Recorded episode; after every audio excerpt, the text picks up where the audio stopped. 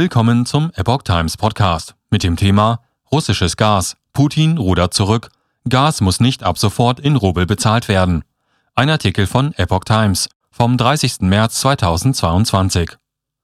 Russland macht einen Rückzieher bei Gaszahlungen in Rubel. Kreml-Sprecher Dmitri Peskov verkündet am Mittwoch, dass der neue Zahlungsprozess nun doch nicht wie angekündigt am 31. März startet. Man wolle die Umstellung schrittweise umsetzen.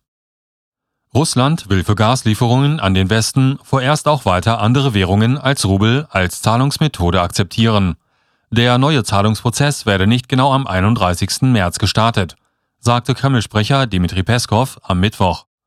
Schließlich sind Zahlungen und Lieferungen, wie wir besprochen haben, ein Prozess, der sich über einen bestimmten Zeitraum erstreckt, fügte er zur Begründung hinzu. Stattdessen solle die Umstellung schrittweise geschehen. Wie diese genau ablaufen soll, blieb zunächst unklar.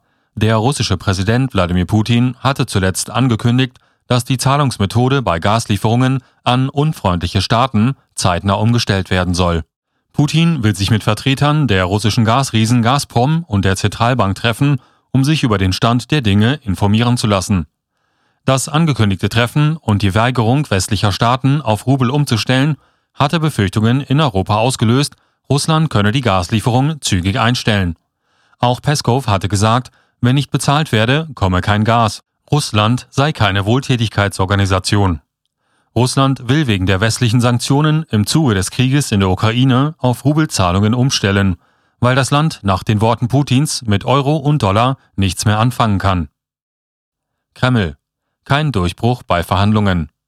Bei den Gesprächen zwischen der russischen und der ukrainischen Delegation in Istanbul hat es nach Angaben des Kreml keinen Durchbruch gegeben. Im Moment können wir nichts vielversprechendes oder irgendeinen Durchbruch vermelden, sagte Peskov am Mittwoch vor Journalisten in Moskau. Es gibt noch viel zu tun, betonte der Kreml-Sprecher.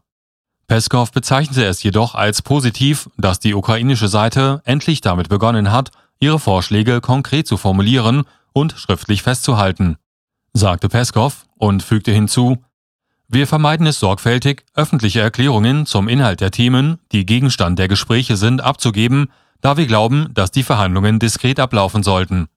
Diese Aussagen stehen im Gegensatz zu den weitaus positiveren Äußerungen der russischen Vertreter, die an den Gesprächen am Dienstag in Istanbul teilgenommen hatten.